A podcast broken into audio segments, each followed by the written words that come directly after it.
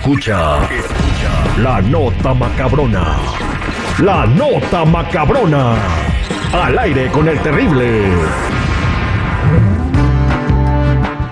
Estamos de regreso al aire con el Terry Millón y Pasadito. Y vámonos con la nota macabrona el día de hoy. Esta sí está macabrosísima, ¿eh? Una mujer eh, se dedica al entretenimiento para adultos, o sea, le gusta hacer películas pornográficas porque Dios se lo dijo. Ah, caray. Sí. Mujer cristiana se vuelve actriz de películas para adultos porque Dios se lo dijo. Eh, ella detalló que la pornografía y el trabajo sexual no tienen la intención de contradecir a Dios, dice, porque Dios creó el sexo. Pero ¿cómo recibió el mensaje? No se le ha de haber mandado un WhatsApp.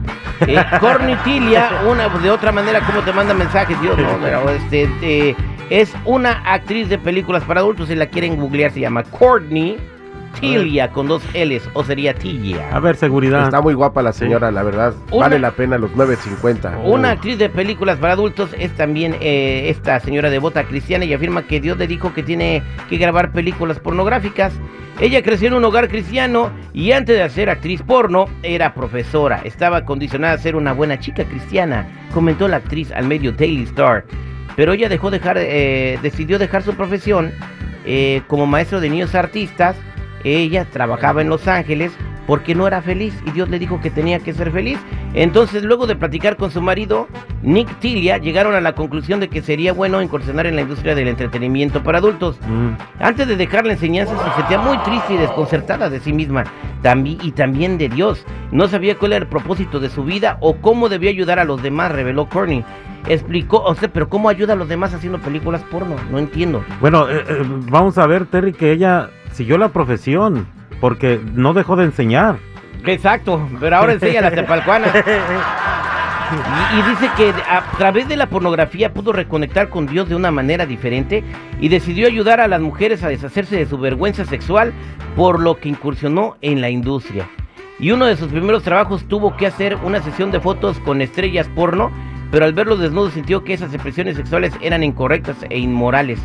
Sin embargo, dejó de lado los prejuicios y se puso a ponerle Jorge al niño a diestra siniestra y por todos lados mientras escuchaba la voz de Dios. El mensaje de Dios ha sido muy claro. Estoy aquí para ser una estrella porno. Esa es mi forma de vivir. Así que la estrella de películas para adultos detalló que la pornografía y el trabajo sexual no tienen la intención de contradecir a Dios. Actualmente se siente muy cómoda con su profesión y menciona que se siente más contenta que nunca con su fe.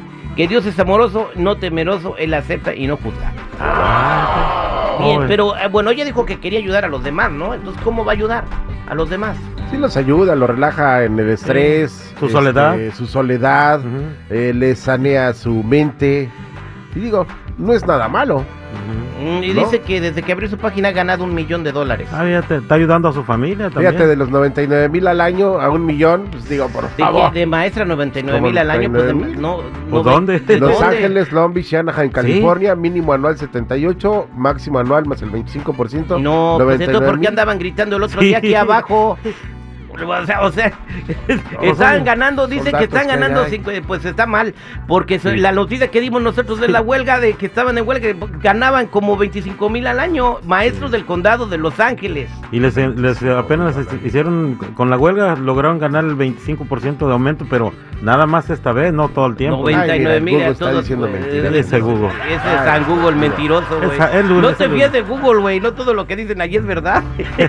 Me consta, uy, hay tanta estupidez. Oye, eh, y luego la compruebas y dices, ¡ah! ya todos fueran maestros. Sí.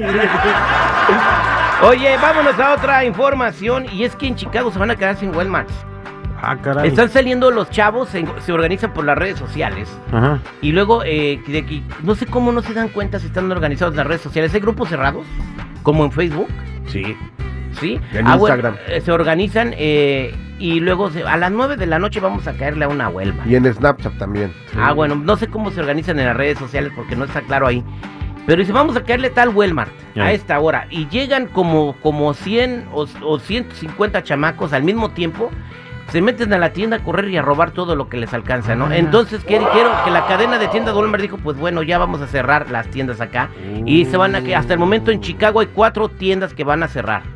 Mira, No. se acaban los trabajos y precios bajos para la comunidad también. Ajá, Ujú. exactamente. Y mientras las autoridades haciéndose como siempre. Sí. Cabe destacar que la mayoría de estos jóvenes son de la comunidad afroamericana y los vecindarios donde están esas tiendas también son de comunidades afroamericanas. ¿Esto qué va a hacer? Pues que esta gente tenga que batallar para ir a, co- a hacer sus compras a otros lugares más lejos, gastar más gasolina, a lo mejor no tienen carro y no pueden ir. No, no las van a cerrar. ¿Por qué? Ah, pues te van a decir que es racismo al rato. No, no, no, la tienda dijo que ya no pueden sostener tanta robadera.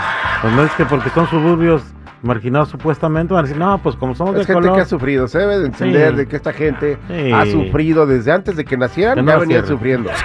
Que no la cierren, ¿eh? Perdón, así lo, así lo dicen. Sí, Que esa gente ha sufrido desde antes de que naciera. sí.